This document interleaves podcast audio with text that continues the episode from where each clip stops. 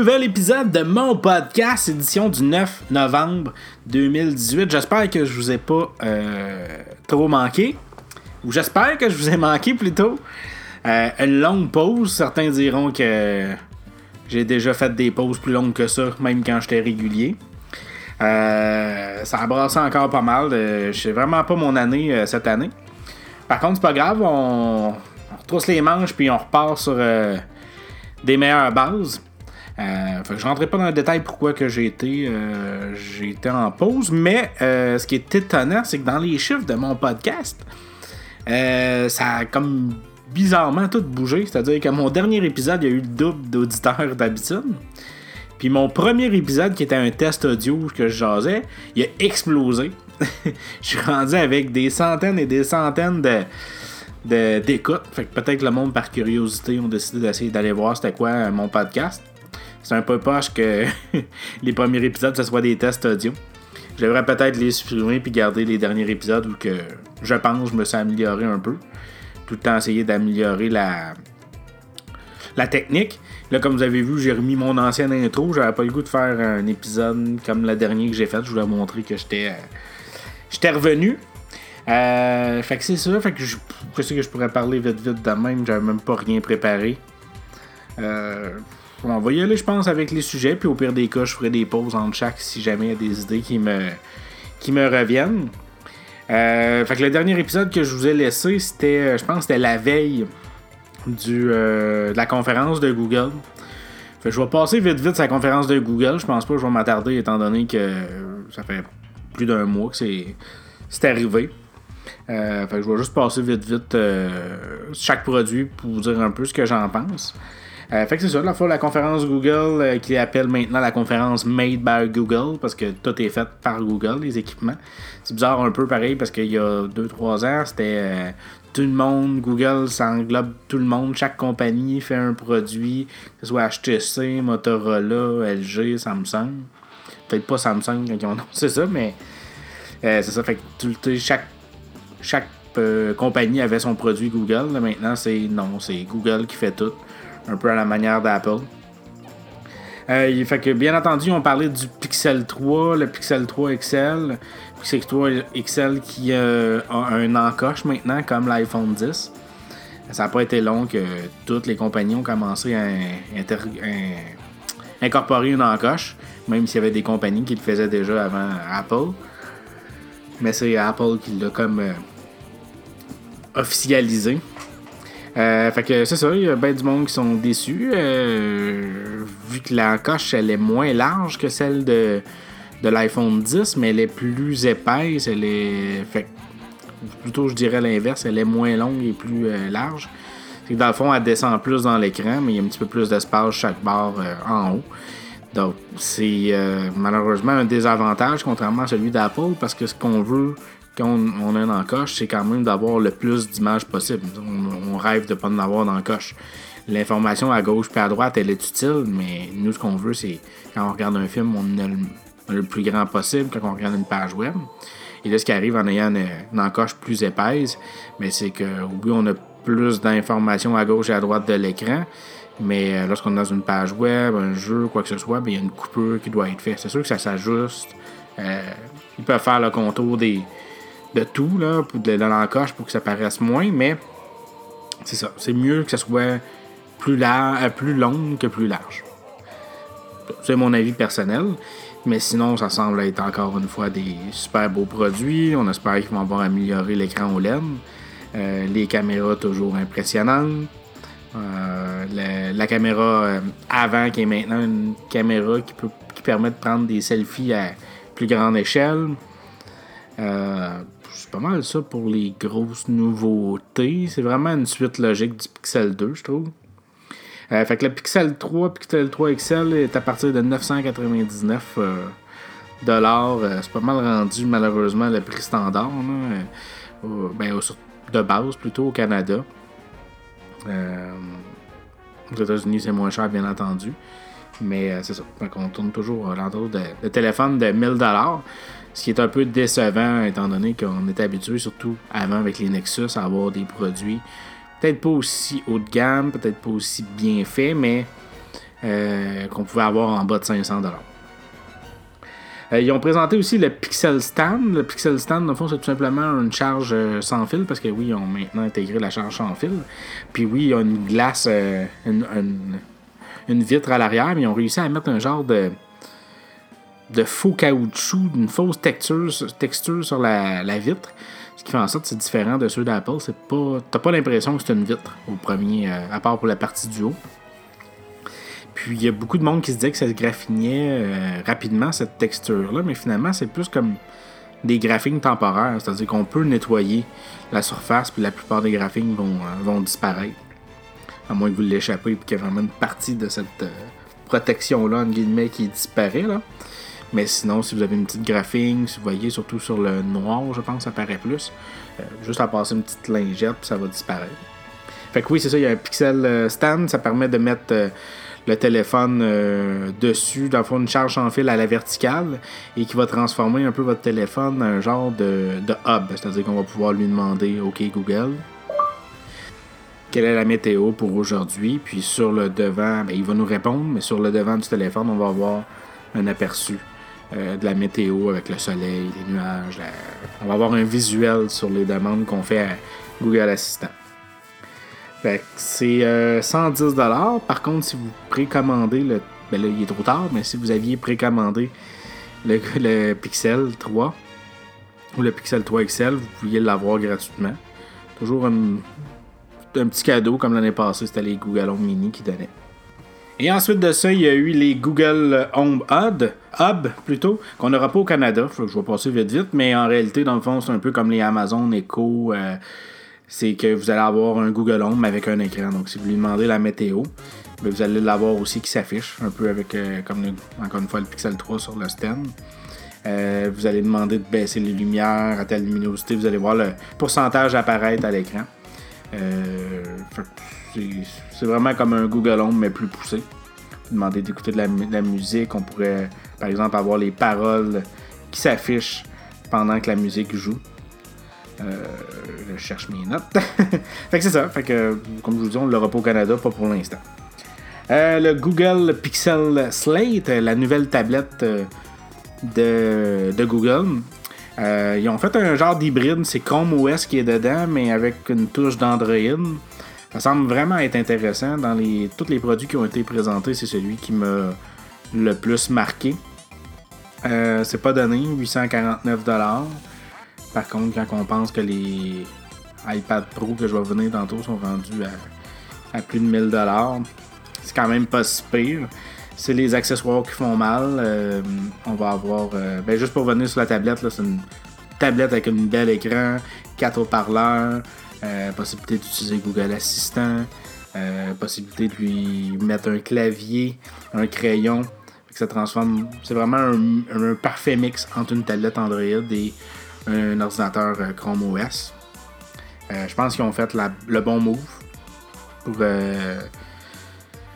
parce qu'ils ont déjà essayé de sortir des tablettes Android, ça marchait pas bien. Ils ont sorti des laptops Pixel qui se vendent des prix de fou, mais on est limité.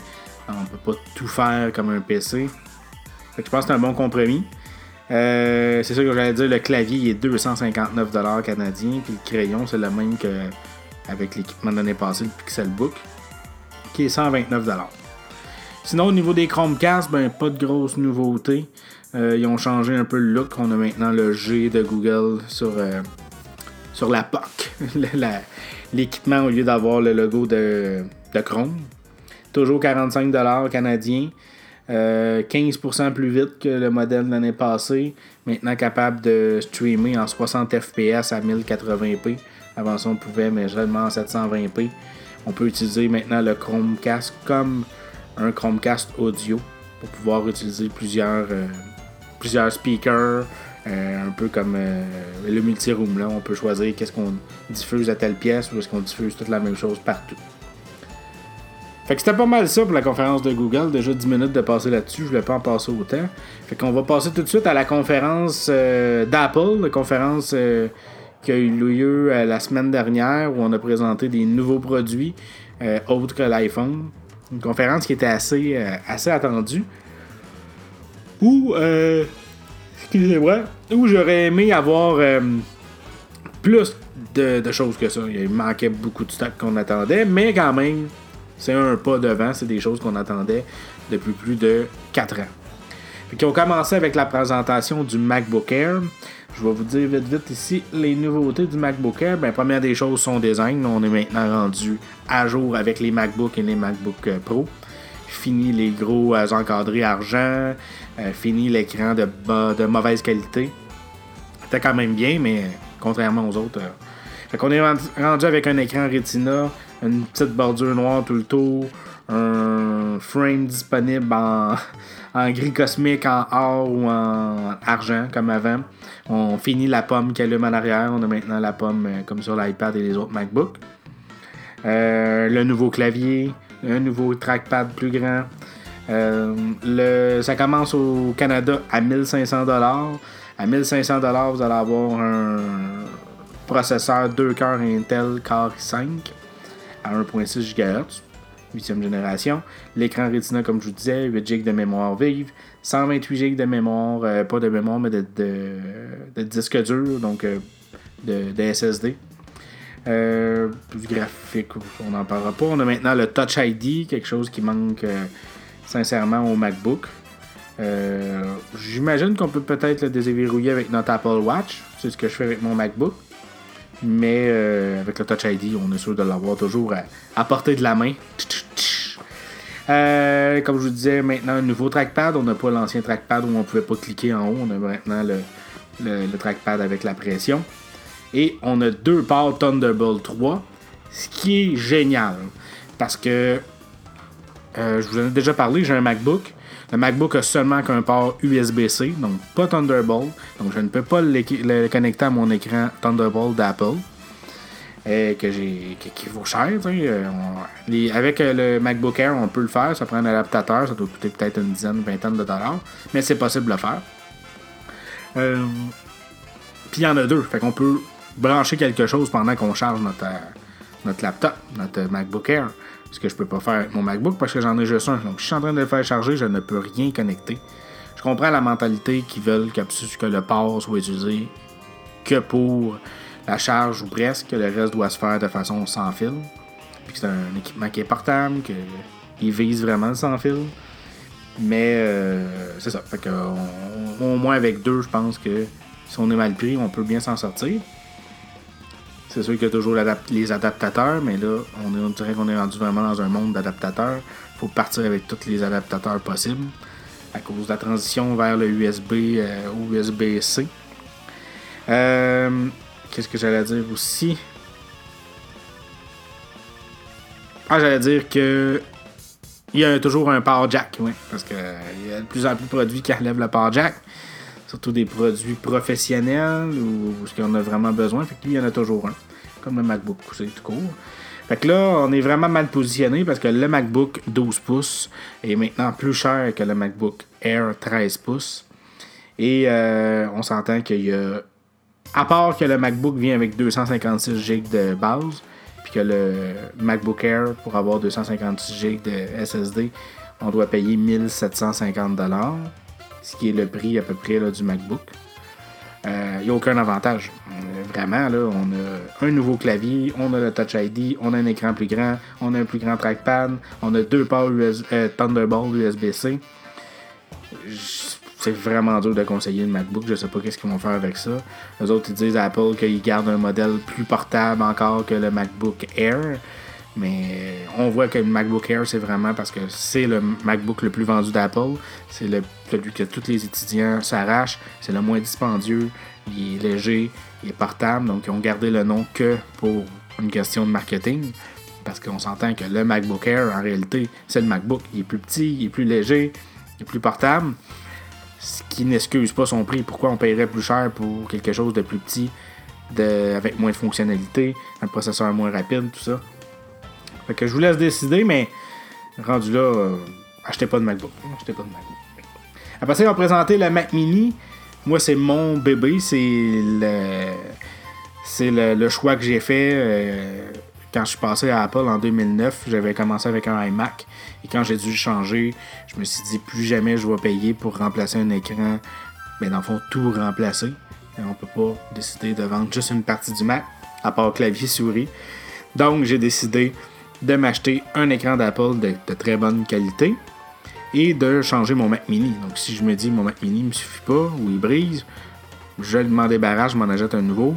Ça part à 500 C'est sûr que celui modèle 500 on ne fera pas de miracle avec ça, mais c'est quand même possible de fonctionner. On a une porte d'entrée, 500 pour avoir macOS. Euh, quand on le veut vraiment, je sais qu'il va y avoir des Hackintosh et tout ça, là, mais je veux dire, façon légale, façon stable, sans vouloir bisouiller. Bidouiller plutôt, bisouiller. bidouiller, euh, c'est euh, c'était une façon pas chère de rentrer dans le monde d'Apple avec macOS. Fait que je l'attendais de pied ferme, ce nouveau Mac Mini là. Et heureusement ou malheureusement, ils ont décidé de faire un choix qui est un peu plate. Ils ont décidé de mettre on avait la côté professionnelle avec les Mac Pro, les iMac et tout ça. iMac, pas grand professionnel là, mais quand même. Puis on avait le Mac Mini qui était vraiment fait pour ceux qui switchaient, qui voulaient apprendre macOS, qui voulaient utiliser macOS, mais qui n'avaient pas besoin de grosse puissance. Fait qu'ils sont allés entre les deux. Ils ont décidé d'augmenter le prix des Mac Mini pour pouvoir offrir une machine qui est performante sans nécessairement coûter le prix des Mac Pro à au-dessus de 3000 fait qu'on commence avec, maintenant, au Canada, les Mac Mini commencent à 999 Avant ça, c'était 599 donc on en demande de 400 euh, Moi, le Mac Mini que j'ai, c'est un 2012. je l'avais quasiment monté au maximum. Donc, on avait, j'ai un i7, j'ai euh, un euh, SSD, un disque dur à l'intérieur, en Fusion Drive. Et euh, la mémoire, je n'avais pas touché parce qu'elle se change dans le modèle 2012. En 2014, elle ne se change plus. Euh, je pense que j'avais 4 GB de mémoire. je peux toujours l'augmenter.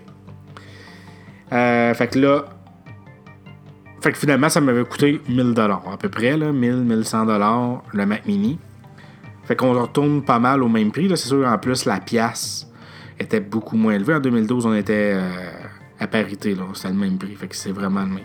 Fait que maintenant, à 1080 parce que je me semble que c'est ça, c'est 1080 que j'avais payé, ça serait au moins 1400, 1300, 1400 canadiens que Apple m'aurait chargé si je l'aurais pris cette année.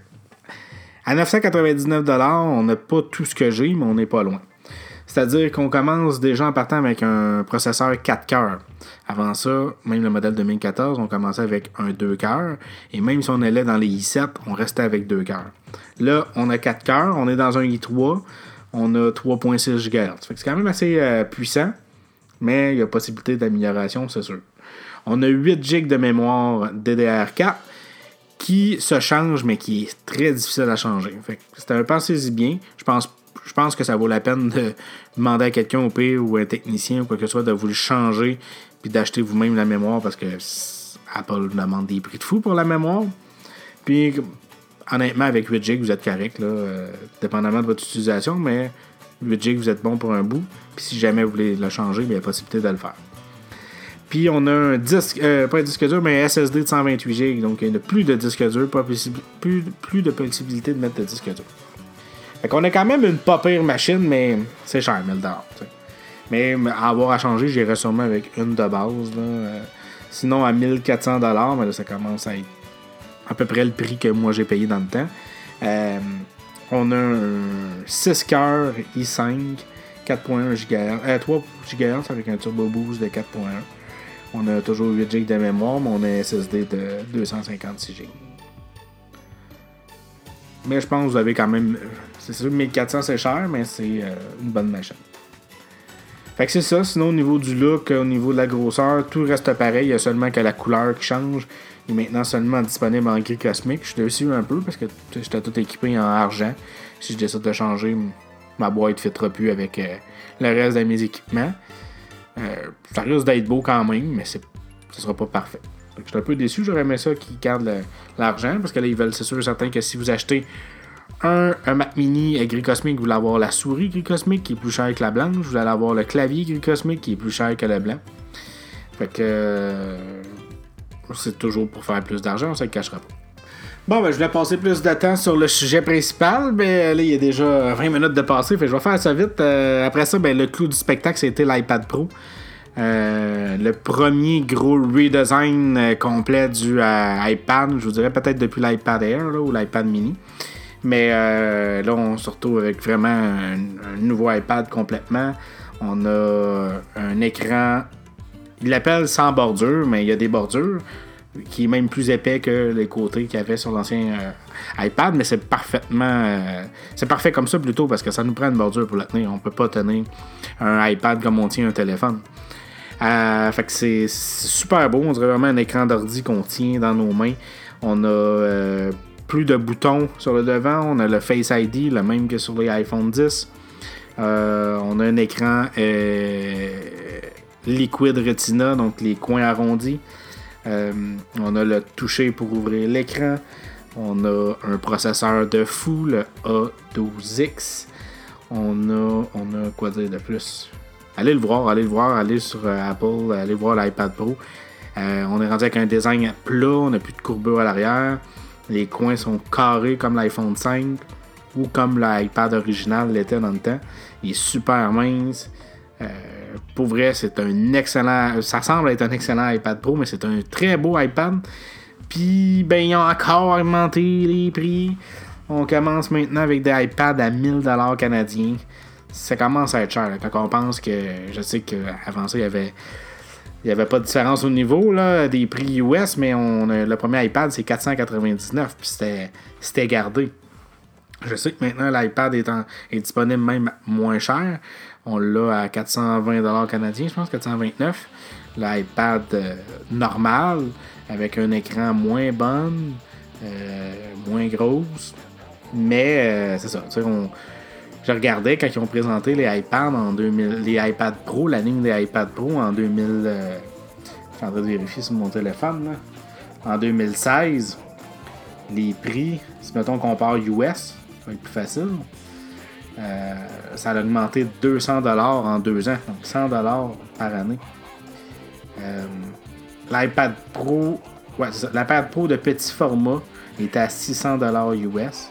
Maintenant, il est à 800. Puis l'iPad Pro 12 pouces, donc le grand format, il était à 800. Maintenant, il est 1000 dollars. Puis on avait dans ce temps-là l'iPad Air 2 qui était à 400 dollars. Maintenant, on l'a à 400. 320 US. Puis juste à titre comparatif, ils ont décidé de garder l'iPad. Parce que l'iPad, la fois l'iPad 10.5 pouces est maintenant rendu un iPad 11 pouces. Donc on a la même grosseur d'iPad mais avec un écran plus grand. Tandis que l'iPad 12.9 pouces, eux autres, c'est l'inverse. Ils ont gardé le même format d'écran, mais ils ont rapetissé l'iPad. Fait qu'on se retrouve avec un iPad beaucoup moins géant. Mais ils ont gardé quand même cette année l'iPad Pro à 10.5 pouces. Euh, qui est un excellent iPad qui fait encore super bien le travail. C'est juste que avec son. Il y a un air démodé, mettons, contrairement au nouveau. Mais il y a des avantages parce que le nouveau iPad Pro n'a plus de prise jack. Puis quand on parle de Pro sans prise jack, il n'aurait pas pu faire un design aussi mince là, avec, un, avec une prise jack. Mais quand même, euh, même quand on part GarageBand sur iPad puis qu'on met des écouteurs Bluetooth, ça nous dit que c'est déconseillé parce qu'il peut y avoir un délai, il peut avoir une interférence, alors qu'avec une prise jack, on est sûr d'avoir la, source audio instantanée. Fait que si vous voulez avoir un iPad avec euh, Pro avec une prise jack, ben vous êtes peut-être mieux de tourner avec le modèle de l'année passée, 10.5 pouces. Euh, le 10.5 pouces, ils gardent, ils l'ont mis à 649 fait que si on regarde ce que je vous disais tantôt, à 649$ US, l'iPad Pro il y a deux ans, le petit modèle coûtait 600$. Donc le, vieux modèle est maintenant 50$ plus cher que le modèle actuel il, était, il y a deux ans. Je comprends aussi qu'il y a le coût de la vie qui augmente, mais on dirait qu'on est tout le temps habitué d'avoir toujours le même prix. Je sais quand il y a des nouveaux produits, ils ont des recherches et développements payés. L'année prochaine, s'ils gardent le même design, il risque peut-être d'avoir une baisse de 100$ par exemple avec un processeur plus récent. Euh, c'est à suivre. C'est souvent comme ça marche Apple. Ils sortent un nouveau produit, ils le vendent cher puis finissent par le baisser. Un peu comme l'iPhone 10 l'année passée. Euh, il coûtait 1000$ US. Cette année, il coûte encore 1000$ US, le 10S. mais ils ont amené toute la technologie qu'ils ont mis là-dedans sur un modèle plus, moins cher à 749 dollars US pour le dessert. Parlant du dessert, ben c'est ça que j'ai. Parce qu'imaginez-vous qu'à la suite de mon enregistrement de mon dernier épisode de podcast, avant mes petites vacances, qui n'étaient pas vraiment des vacances, mais ça on y reviendra, euh, j'ai échappé mon iPhone 8 et il a pété. Il fonctionnait encore, mais l'écran était tout craqué. j'ai réussi à le vendre et je me suis acheté un iPhone 10 le modèle de cette année. Puis je voulais juste vous dire là, pour les 4 minutes qui restent là, avant que ça fasse une demi-heure, je ne vais pas vous ennuyer, avec ça. Euh, je voulais vous en parler vite vite. Ça n'était pas une critique en détail, je me suis pas préparé du tout, mais je voulais juste vous dire mon impression. Première impression euh, négative, il est pesant, il est gros. Euh, pour ceux qui ne savent pas, l'iPhone 10R a, même s'il est moins cher que l'iPhone 10S, il, a un écran plus grand, donc 6.1 pouces. Il est plus épais il est plus lourd. Euh, plus épais, plus lourd. Pourquoi? Ben, on a une plus grosse batterie, ce qui est euh, dans mes points positifs. Mais on a aussi euh, l'écran LCD et non pas OLED. Donc, il y a une technologie qu'Apple a mis en œuvre pour pouvoir réussir à faire une simulation de l'OLED, si on veut, pour les coins arrondis, tout ça. C'est ça qu'ils appellent le, le Liquid Retina c'est vraiment qu'ils ont réussi à comme faire des demi-pixels pour faire les coins arrondis. En tout cas, les, euh, les, sites de critiques disent que c'est une technologie qu'Apple euh, maîtrise euh, très bien puis que c'est bien fait. Là. C'est quelque chose qu'il n'avait jamais vu avec un écran LCD. Mais tout ça pour dire aussi qu'il y a besoin d'être rétroéclairé cet écran LCD là. Donc on n'a pas l'OLED. C'est chaque pixel, c'est un éclairage lui-même. C'est le pixel qui s'éclaire de par lui-même. Mais un écran LCD, c'est un, éclairage qui allume l'écran. Euh, donc, il a fallu qu'ils mettent ça en quelque part. On ne pouvait pas le cacher. Euh, avant ça, on pouvait mettre le rétroéclairage, le contour du téléphone en haut, en bas. Maintenant que c'est un écran sans bordure, ou presque, ben, tout est caché, donc tout fait en sorte que ça, devient plus épais. Euh, fait que c'est ça. C'était mon gros point négatif. sinon, à part ça, fait que finalement, pour comment j'ai pu euh, outrepasser ces points négatifs-là, ben, j'ai réussi à trouver un case qui était beaucoup moins gros que mon premier case. Le premier était beaucoup trop épais, beaucoup trop euh, gros.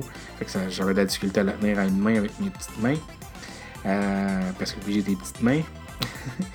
Puis, fait que j'ai trouvé un case qui fait en sorte qu'il glisse pas, qui se tient bien, qui est moins épais.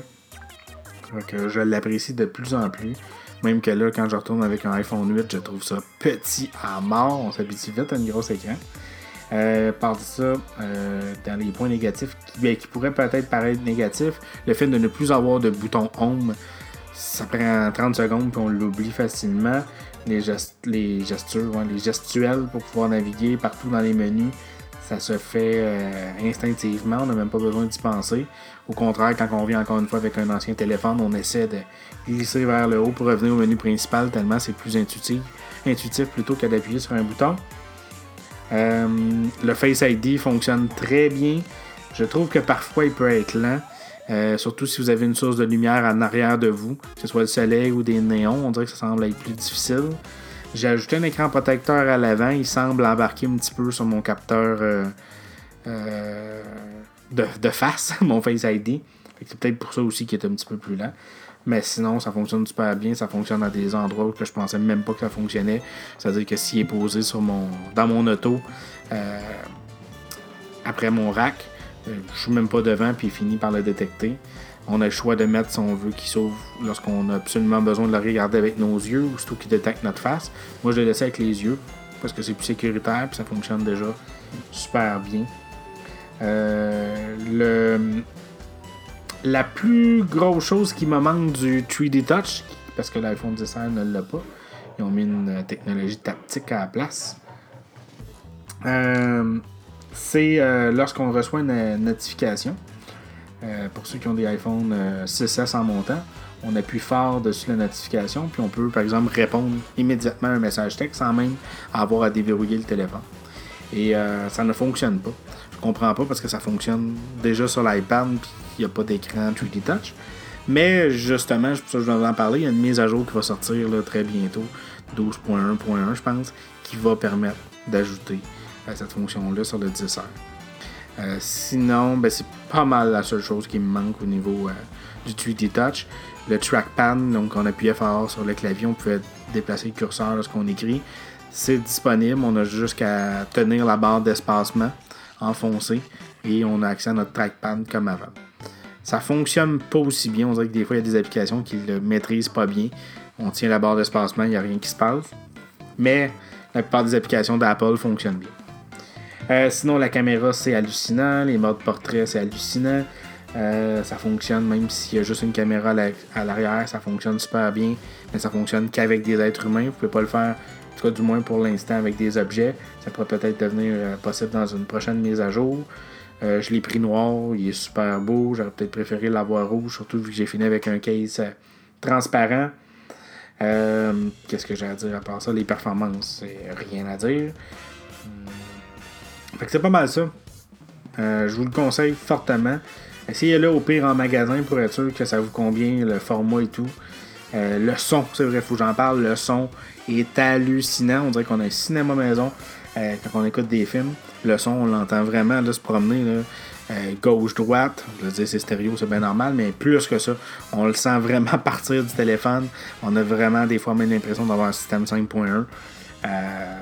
fait pour le son, c'est génial. Je sais que c'est pas l'affaire que vous allez plus utiliser. Vous n'écouterez peut-être pas des films euh, de deux heures, euh, genre la trilogie des Seigneurs des Anneaux euh, sur votre téléphone.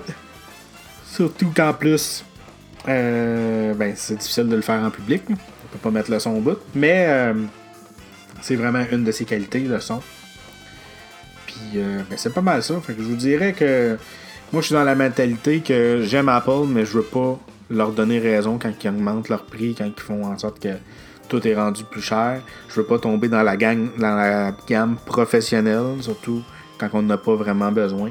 Fait que pour un iPhone euh, qui coûte entre 50 et 100 dollars avec un forfait de 2 ans, un forfait qui est dispendieux, mais quand même, on n'a pas à le payer 1029 euh, dollars canadiens, je pense, chez Apple.